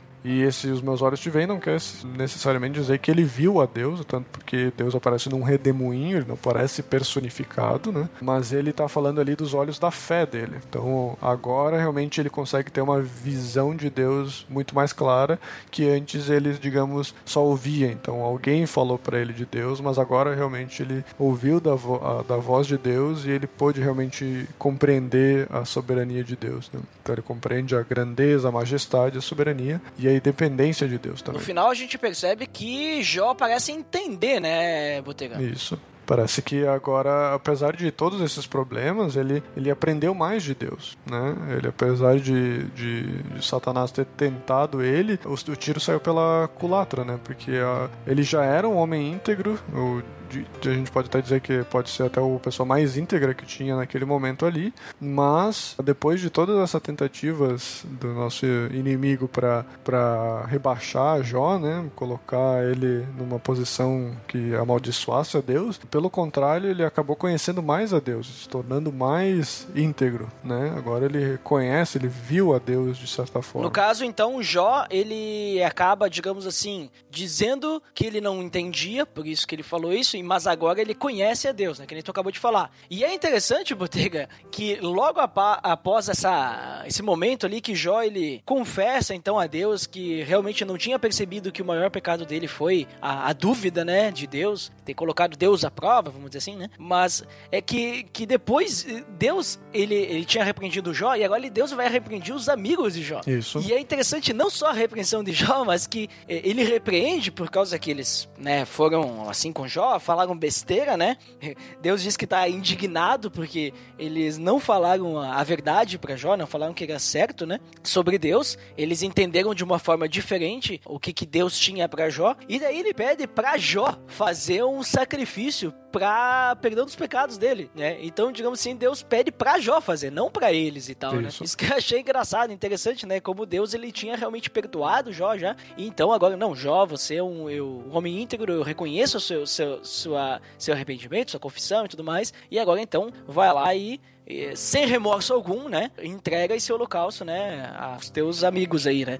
Claro, eles que tinham providenciar os novilhos, né? Mas a questão é que Jó tinha que fazer esse procedimento aí, né? Isso, uh, isso mostra também como Jó também perdoou os amigos, né? Porque ele uhum. ia ter, que, ia ter que fazer isso pelos amigos, por mais que os amigos foram lá, apontaram tudo aquilo ali. Mas aí eles, eles tiveram que receber esse puxão de orelha de Deus e deram sete novilhos, sete carneiros e ainda receberam essa, esse holocausto que fala aí, ele é o que é especificado lá em Números capítulo 23, verso 1, né? Que já determina aí essa numeração de, de, de sacrifícios sacrifício, né? O livro então ali aponta a necessidade de sacrifício pelo pecado e também a oração, né? Que fala que Jó tinha que orar pelos, pelos amigos dele. Que foi então também algo que foi cumprido em Cristo né, que também está vivo para interceder por nós. Então Cristo foi o sacrifício e ele tem intercedido por nós como Jó intercedeu pelos amigos. Exatamente. E depois, então, a gente encerra a vida de Jó ali, dizendo que Deus, ele fez Jó próspero, né, novamente, né, deu tudo em dobro para ele, então tudo que ele tinha, e, inclusive deu lá para ele sete filhos e três filhas, né, dizendo que as filhas eram as mais bonitas de toda a região, e creio eu, Botega, que a mulher que Jó tinha agora não era a mesma, né? Não fala aí se era a mesma, mas espero que não, não, não seja a mesma, por causa que a, a primeira mulher lá parece que não é muito legal, não. A primeira mulher dizia que Jó tinha que morrer, né? Ele né, tava lá, só, só, só, mas- só atrapalhou em vez de ajudar. Mas agora vem uma pergunta aqui pra ti, ó, pra ver, Hum. vamos ver se tu tá ligado. Ele fala aí nesse trecho que Deus deu tudo em dobro pra ele, né? Então, se tu for ver os números de, de rebanhos que ele tinha no- lá no primeiro capítulo, ele vai ter todos em dobro aí nesse esse último capítulo, né? Mas o número de filhos é o mesmo. Antes ele tinha sete filhos e três filhas e agora ele teve de novo sete filhos, sete filhos e três filhas. Uhum. Então, se ele deu tudo em dobro, por que que o número de filhos não tá em dobro? Olha ali, Botega, boa pergunta essa. É. Essa, essa é uma pergunta aí Capciosa. que agora, nesse momento, você me pegou, né? Você me pegou desprevenido, né? Sabe qual que é a resposta? Qual que é a resposta? A resposta é que os filhos dele, os antigos filhos deles, eles estão vivos em, em Deus, né? Eles morreram, mas estão em Deus. Então, eles de certa forma não não eles ainda estão vivos, sabe? Eles estão, o espírito deles ainda está com Deus. E então, de certa forma, Jó ainda tem os sete filhos e três filhas do antigo da, da- que morreram, e esses mais sete filhos e três filhos. Ou seja, ele tem o dobro agora de filhos. Mas então, Botega, quer dizer que esse- esses sete filhos, esses dez filhos, no caso, né? Que são sete filhos e três filhos. Então são dez filhos. Tipo, eles não existiam? Tipo, como, como assim? Não, eles, ele, Ou eram novos filhos? ele teve mais dez filhos. E então os, eles Aham. tinham os dez filhos de antes, que por mais que eles tenham morrido, mas tipo, eles morreram e foram pra Deus. Então eles, digamos, Ah, entendi, claro. Você quer dizer que agora ele teve o dobro de filhos, por causa que ele tinha os 10 filhos que morreram, mais 10 filhos agora que estão vivos. isso, os outros dez filhos estão esperando por eles no paraíso, de certa forma, e agora ele teve mais dez filhos. Fez todo sentido, por causa que os rebanhos e posses são propriedades terrenas, Terrenas. né? A gente não leva para o céu, mas as pessoas vão para o céu. Vão então céu. agora faz todo sentido. Então ele teve dobro em tudo. Nossa, Botega, explosão da mente aqui, explosão da mente, porque nunca tinha parado para pensar nessa possibilidade e acredito que o nosso nobre amigo e ouvinte deve estar tendo uma explosão da mente também. É. Essa aí você me pegou, Botega, não sabia. Muito obrigado à Bíblia de Estudo de MacArthur, né? Pô, eu tenho essa Bíblia também, mas eu não utilizo-a para gravarmos os podcasts, porque senão eu vou ter os mesmos comentários que você. aí não dá certo. É isso a gente aí. vai ficar muito igualzinho. Mas, Botega, só pra encerrar aqui, a gente viu toda essa história de Jó, né? O, ponto principal ali, né? É o sofrimento de Jó, né? Correto? A gente Isso. vê ali. Claro, não, não é só isso que tem, né? A gente tem os, os debates sobre a, a, a fidelidade a Deus, sobre nós não abandonarmos a nossa fé a Deus, sobre nós estarmos, né? Direcionados a Deus. Mas nós temos essa questão do sofrimento. E aí, só pra, só pra curiosidade também, né, Botega? Trazer ali quatro tipos de visões de sofrimentos que a gente vê em Jó e qual é a correta, né, dessas quatro. A primeira é de Satanás, que Satanás, ao fazer aquela conversa com Deus, ele diz o quê? As pessoas, elas são tementes a Deus só quando elas estão prosperando. Porque quando elas sofrem, então elas não são tementes a Deus. Errado, né? Porque não é assim que funciona. A visão dos amigos de Jó, né? Os três amigos lá. O sofrimento, então, ele é o juízo de Deus pelo pecado. né? Ou seja, a gente só sofre quando a gente peca. Então a gente recebe o juízo de Deus. Nem sempre isso é verdade. Como comentei antes, pode acontecer que um sofrimento venha, mas não pelo juízo de Deus, mas pela consequência do pecado. Mas também Deus, se quiser, ele pode fazer a gente sofrer por causa de um pecado e a gente não controla Deus. Como a gente acabou de aprender, né, com Jó, a gente não tem o controle sobre Deus. Deus, ele faz o que quer, como Jó mesmo comentou, né, em algumas passagens aí que a gente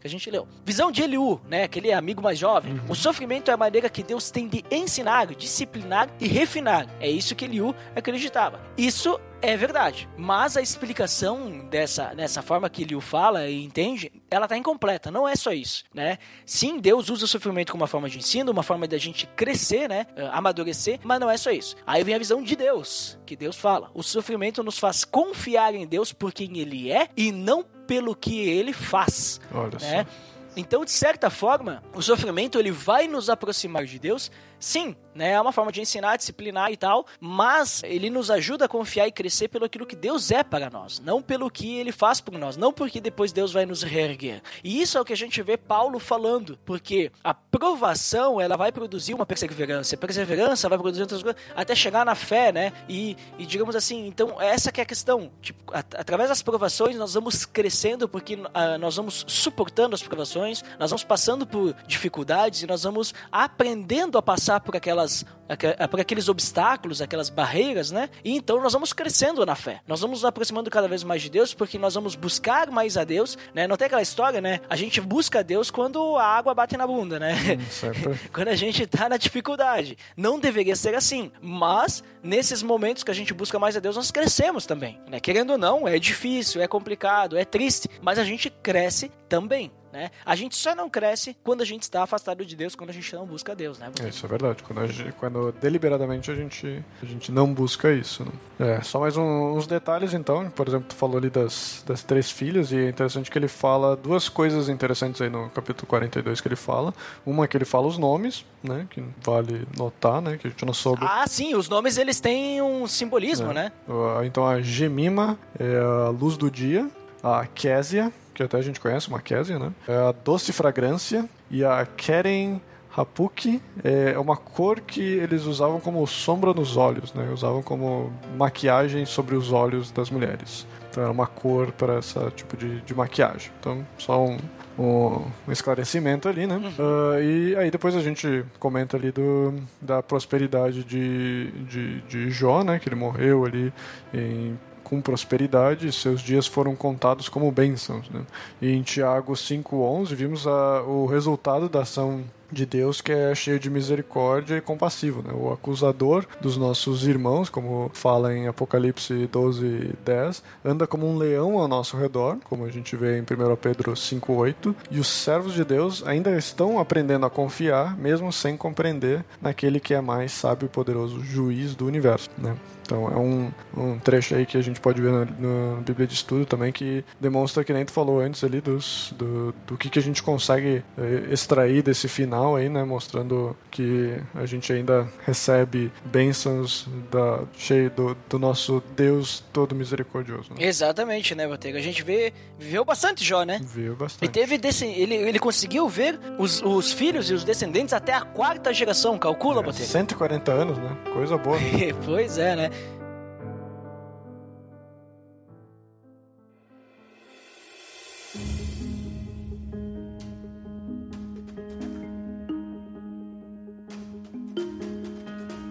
Muito bem, Botega. Considerações finais aí sobre a história de Jó. Uma história muito interessante aí, né? Para nós aprendermos a confiar em Deus, né? Principalmente, né? O que, que você finalmente considera pra nós? Que falou antes ali que a gente tem várias visões de Jó e, e Jó ele não é um, um livro muito fácil de entender, principalmente porque ele é bem longo. E então tu acaba, se tu pega às vezes alguma, alguns trechos pela metade, às vezes tu vai ler, digamos, só o trecho de algum dos, dos amigos do Jó, e aí tu vai encarar aquilo como verdade, mas aí tu, quando tu for realmente ver a ideia do livro, tu vai ver que na verdade o que eles estão falando não é totalmente verdade, né? Então, sabe, às vezes tu usa um versículo fora do contexto, tu vai acabar aprendendo alguma coisa errada, né? Então, o livro de Jó realmente é um livro mais complexo, assim, para se entender, mas ele é um livro cheio de de riquezas, principalmente pelas, pelos trechos de louvor, de, de, de, de sabedoria que a gente tem no, no livro de Jó que a gente acaba aprendendo mais sobre Deus, assim como Jó também aprendeu mais sobre Deus. Mas a gente, que nem a gente voltou antes, o principal motivo ali do livro de Jó, a gente é, vê da, da, dessa paciência de Jó, como a gente sempre fala. E a gente sempre tem que trazer para a nossa vida atual, né? A gente sempre tem que lembrar que, uh, apesar de a gente ter, às vezes, problemas na nossa vida, uh, às vezes a gente não entende o que está acontecendo, mas que o nosso tesouro não, não é de coisas terrenas, nosso tesouro não é de saúde, não é de amigos, não é de riquezas, né? A gente não deve lutar por essas coisas, mas muitas vezes a gente acaba conseguindo ter algum tendo uma boa saúde, a gente tem algum tipo de riqueza, a gente tem amigos que a gente realmente pode contar e não sejam se extrair, que nem o do Jó, né? mas É, mas de qualquer forma, a nossa maior riqueza está é, no Senhor, não está em coisas materiais. Então, que por mais que a gente sofra aqui por coisas que às vezes a gente não entende, a gente tem que saber que os caminhos de Deus são mais altos que os nossos, né? Que a gente tem que sempre, mesmo que a gente receba um conselho de alguém, de algum amigo próximo, a gente tem que sempre trazer isso à luz da Bíblia e não tomar isso como verdade, ou mesmo de um pastor, né? De alguém que seja alguma, de alguma igreja, a gente não tem que tomar isso sempre como certo, como por muitas vezes a gente lê os trechos dos amigos de Jó gente pensa que aquilo, ah, é verdade, Jó tá sofrendo por algum pecado, Jó tá escondendo alguma coisa de nós, né? Mas a gente sabe desde o início ali de que Jó era um homem íntegro e por mais que ele tinha coisas erradas, ele fazia os seus sacrifícios e ele se arrependia do que fazia. Então que a gente deve buscar ter uma vida dessa forma também. E, claro, não esperando que Deus vai nos dar riqueza assim como deu riquezas a Jó, né? A gente tem que estar grato pelas coisas que Deus nos dá, que Deus tem mantido todo mundo de uma forma muito boa, né?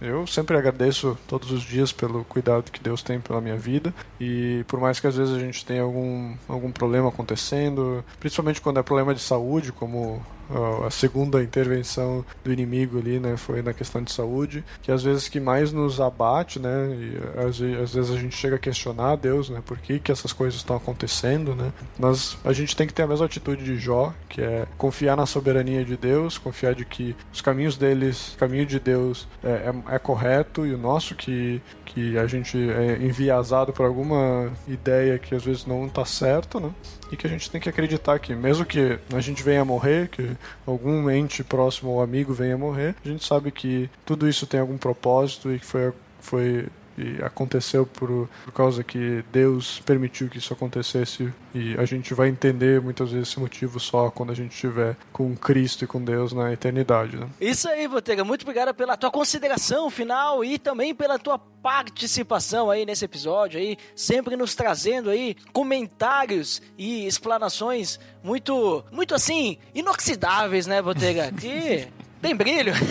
Tem brilho. a pessoa que merece o respeito tecnológico. Mas a gente não tá na área de feedbacks ainda, né? Então, vou fazer aqui as minhas considerações finais. O que o Botega falou aí, concordo, né? Algumas coisas que ele comentou é o que eu iria falar também. Mas então vou complementar dizendo algumas coisas a mais, né? Sobre o que eu entendo do livro de Jó, é que, além do que o Botega comentou, é melhor a gente conhecer a Deus, né? Do que entender as respostas do que acontece na nossa vida, porque muitas vezes a gente só quer saber de resposta, né? Ah, eu preciso saber a resposta, tá? Mas e, e o que Deus é para ti, não é melhor? Então, outra coisa que eu percebo ali do, do livro de Jó, então, é que a gente vê os amigos de Jó ali conversando com ele, a, atacando ele e tudo mais, mas eu entendo que não é assim que a gente tem que lidar, né? Com, com uma pessoa que tá em pecado. Pô, Jó tava em luto ali, tinha perdido tudo, tava naquela situação, não entendia o que estava acontecendo, né? Tinha já declarado que, ok, Deus me tirou, beleza. Tava tranquilo e estava em luto. Aí vem os amigos, Obviamente, quem começou falando foi Jó, né? Que não entendi, então não dá pra gente colocar a culpa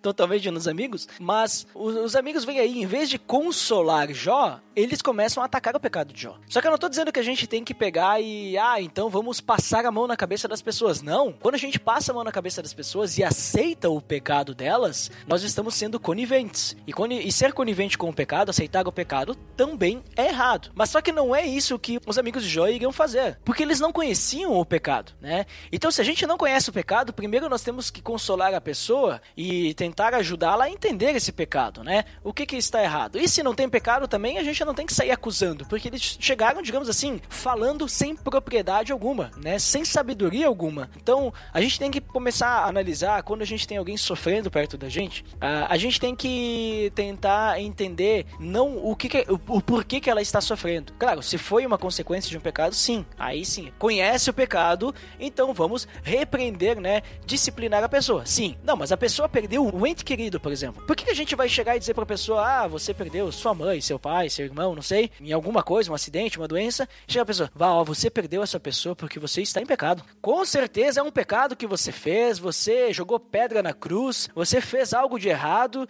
e por isso você perdeu seu familiar. Não, não é assim que se faz. A gente tem que chegar aí e consolar a pessoa. Vamos nos entregar a Deus agora, nesse momento de sofrimento. É, vamos orar para que ele nos conforte, para que é, você esteja tranquilo, que a falta dessa pessoa querida, né? E depois, se houver algum pecado que motivou aquilo, né? Vamos dizer que exista, né? Algum pecado que, que ah, teve como consequência aquilo, Deus vai mostrar. Mas antes de tudo, nós temos que louvar a Deus por, por ele ser quem ele é e porque não foi pior, né? Ah, mas como poderia ter sido pior para Jó, né? Ele perdeu tudo, até quase sua saúde. Olha, ele não perdeu a vida, né? A vida dele foi poupada, então poderia sim ter sido pior. Então, eu acho que a gente tem que pensar nisso, né? Quando a gente tiver, quando a gente for amigos de Jó, né? Quando tiver alguma pessoa numa situação que nem Jó, a gente tem que pensar no que que Deus é para aquela pessoa, né? Não querer achar as respostas e querer atacar a pessoa. E olhando para Jó, então, né, podemos ver uh, o principal exemplo dele é o seu início e final de vida, né, que ele era um exemplo, uma pessoa temente a Deus, e no final, então, ele reconheceu que estava errado, reconheceu que ele mesmo falou besteira. E muitas vezes a gente também fala besteira, né, Botega? A gente fala coisa que não sabe, a gente toma conclusões que não deveriam ser tomadas, e a gente muitas vezes acusa Deus pelos nossos próprios erros, muitas vezes. Então eu acho que o Jó, eu aprendo bastante isso. Eu não aprendo com a paciência dele de ter esperado Deus. Não, eu não vejo isso como o maior atributo de Jó. Eu vejo o maior atributo de Jó o fato de que quando Deus falou para ele, você está errado, ele disse, ok, eu estou errado e eu admito que estou errado e eu reconheço que o Senhor é, é grandioso, o Senhor é o, domina sobre toda a terra e só o Senhor pode restaurar a minha saúde, só o Senhor pode dizer como tem que ser a minha vida. Essa entrega total de Jó, eu acho, é, que é o realmente o maior exemplo que a gente pode tirar aí, né? Uh, na minha opinião. Certo, Botega? É isso? É isso aí. Então, beleza, pessoal. Obrigado por quem nos escutou até aqui. E para quem ficar pra cá de feedback até daqui a pouquinho. Pra quem não fica, então, até o próximo episódio. Até mais!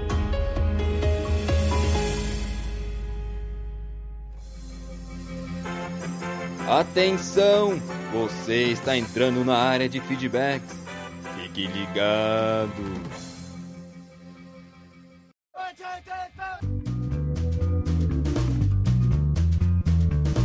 Estamos na área de feedbacks do PDD. Uau! Digo Dandeco, você aqui mais uma vez. É, tua voz nunca falha nesse momento. É, esperamos, né? Até porque estou aqui com a voz um pouco, a boca um pouco seca, né? Esqueci de tomar um copo d'água antes de começarmos a gravar. Mas vamos lá até o final assim agora, porque não podemos parar a nossa área de feedbacks. Até porque nesse momento vamos lembrar o nosso feed. É o pelo amor de Deus.org.br barra feed barra podcast. Acabei de ganhar aqui um copo d'água da minha secretária. Uau! É, minha esposa. Só foi só falar que chegou aqui o copo d'água caindo do céu, só que vindo, né, aqui nas mãos da minha esposa. E Dandeco, antes que eu esqueça, continue falando de água. O pessoal também pode assinar no iTunes e nos avaliar pesquisando, né, lá no iTunes, por, pelo amor de Deus, ou acessando diretamente o nosso atalho, pelo amor de Deus.org.br barra iTunes. E agora sim vamos aos feedbacks. Episódio 128, nós falamos sobre o nosso sumo sacerdote e quem que foi o primeiro. Ah, sempre ele, o Abner Lobo. E o que ele disse? Só aceito se falar de Hebreus. E falamos mesmo, né? Achou que nós não íamos falar de Hebreus? Achou errado, né? Que nem, né? Eu estou sendo influenciado pelo choque de cultura, não sei se tu ouviu falar, né? E tem essa frase aí, né? E foi isso mesmo que eu respondi para Pena Globo, que está sempre presente aqui, e outra pessoa que está sempre presente, Dandeco, é o Mael Spinelli, que esteve conosco aí na área de feedbacks anterior. O que, que ele disse? É, ele deixou vários comentários. O primeiro foi o seguinte: graça e paz, pessoal. Achei o tema de hoje muito interessante. Gostaria de ressaltar um pequeno ponto quando falam sobre a interpretação de Hebreus sobre Melquisedeque. Parece que o comentário que o Jean leu deve ter aplicado um sentido um pouco além do texto, pois quando há citação de sem ascendência e descendência, ele falou sobre Jesus ter uma mãe. O que ocorre é, Jesus não vinha de família sacerdotal. José não era sacerdote. E deve-se lembrar que a genealogia vinha do pai. Ele era chamado de Jesus, filho de José. Nem deixou descendentes carnais no seu legado. Comparando com Melquisedeque, é provável que, na época, ele era um sacerdote de Deus em meio aos sacerdotes pagãos. E esses preceitos não foram observados diretamente por essa cultura, mas pela cultura de Abraão. Concluindo, falamos de um homem servo de Deus, diferente de sua cultura, anterior à lei mosaica. Daí, a ideia de ser lembrado para sempre de alguém como ele só é se manifestar em Cristo. Fiquem na paz e espero ter contribuído. E uma observação. Esse participante dos feedbacks parece ser meio louco. Espero que ele não esteja falando de mim, né, Dandeco? Ou dele mesmo. ai, ai. Mas, muito bom, né, o feedback do Mael Spinelli. Mael Spinelli, como eu falei na última lista de feedbacks aí, que ele agregou, né, conhecimento ao, ao nosso conteúdo. Uma sapiência. Né, aqui, uma sapiência tunada, salutar, ao mesmo tempo, né, que ele é alguém parco. É, ele não precisa se tergiversar conosco, porque ele tem aí sua alcunha, Mael, né? Ele não usa nem o nome completo, que é Ismael. Vai, entreguei aí, Mael, desculpe aí, mas usa uma alcunha de Mael, né? Que é uma sumidade estrambólica, uma sumidade que merece o respeito cronológico. E veja só ali que ele agregou aí, né? dizendo aí que é, dando um, um, um, parecer aí um pouquinho mais aprofundado do que nós comentamos lá sobre Jesus, né, ser comparado com Melquisedeque, é realmente isso aí, né? Então Jesus ele está acima, né? Ele está por fora ele não, ele não fica preso aos padrões humanos, né? Os padrões aí que a galera da lei aí gostava. Mas é isso aí. Mael Spinelli agregando sempre muito aqui na rede feedbacks e deixou mais um feedback aí que ele tinha prometido que ia deixar. E o que, que foi? É pro Rodrigo Oliveira. Aguardo sua resposta nesse feedback para que possa entrar em contato e pegar os dados para enviar seu livro. Parabéns! Aí ele mandou uma fotinha aí do livro. Fotinha do livro que o Rodrigo vai ganhar. E veja só, só porque o Bael deixou um recado pro Rodrigo, não quer dizer que a gente não ia ler aqui. Aqui tem leitura de feedback. Uau. Aqui isso acontece, entendeu? Não é aí qualquer coisa. Aqui nós lemos 100% dos feedbacks, Dandeco. É isso aí. É, e quem continuou os feedbacks foi o Lobato. Opa, o participante aí desse episódio que estamos lendo os feedbacks. O que, que ele disse? Ele deu o seguinte feedback. Fala galera! Tudo bem, família PADD? Primeiramente, quero agradecer pelo convite, Ed. Gostei muito de gravar esse podcast. Muito obrigado pela oportunidade. O podcast ficou muito massa, fazendo essa comparação do sacerdócio do Antigo Testamento com o Jesus mostrando como o sacrifício de Jesus foi perfeito e maravilhoso, mostrando que hoje não precisamos mais matar os animais para nossa purificação, que pelo sangue do Cordeiro perfeito temos o alcance ao Pai hoje. Olha só, muito bom o feedback do Jean, agregando mais aí ao que ele já tinha falado aí no, no, no episódio, né? Muito obrigado por seu feedback, Jean. E também quem agrega aí conhecimento, quem que adiciona aí muito na área de feedback, está sendo uma figurinha carimbada aqui na área de feedback, é quem, Dandeco? O nosso próximo, quem que é? É ele, o Rodrigo Toninho. E o que ele disse? Demais, Ed. Aos 30 minutos, vocês estavam falando sobre pecar mais. Deus perdoa. Sempre tive o seguinte pensamento: o pecado é uma ofensa a Deus. Como eu posso falar que amo a Deus se não me importo em ofendê-lo sabendo que ele perdoa? É exatamente o que vocês disseram e que Paulo também diz. Se uma pessoa peca pensando que Deus perdoa, não está se importando em ofendê-lo. Alguém assim não me parece um convertido. Talvez um convencido apenas. Abraço! Um abraço, Rodrigo. Rodrigo aí, né, Dandeco? Uma pessoa aí subjetivamente qualificada. Uma pessoa que é helps, né? Tá aí ajudando, educando aí, que na área de feedbacks, né, Dandeco? É, uma pessoa aí que, como você diz, merece ser respeito tecnológico. É. ah, quem que merece também o nosso respeito tecnológico? Uma pessoa inoxidável, Dandeco. Quem que é? Ah, é sempre ele brilhando o Abner Lobo. Mais uma vez aqui, o que, que ele disse? Citaram tanto meu nome na área dos feedbacks que nem vou comentar. Opa, temos um paradoxo, Dandeco. Ele disse que nem ia comentar, mas ele escreveu isso num comentário. Será, o, que, o que será que ele quer dizer com isso? Agora estou aqui bugado, né? Porque uh, parece que ele disse que não ia comentar, mas ele deixou um comentário para poder dizer que não ia comentar. Não entendi. É, essa é a sumidade dele, né? Pois é, alguém ali, é uma pessoa já nota em suas palavras, né? Ou seja, fala com elegância, né? Se, se veste bem, palavras bem vestidas, né? Ao mesmo tempo que é dandy no seu falar, né? Que também é, é a mesma coisa. e Dadeco, quem que é o nosso próximo feedback? É, o Rafael Pavanello. Opa, Rafael, amigo lá do do Jean Lobato, que gravou conosco, lá do, do Grego Podcast. O que, que ele disse? Parabéns ao Ed e ao Jean. Episódio muito bom. Essa carta de Barnabé aos Hebreus. ah, ele diz isso porque ninguém sabe, né? Quem escreveu Hebreus. Então ele tá ali, ó, já, já dizendo que é, né? Nos ensina muito a respeito do nosso sumo sacerdote, que é Jesus Cristo.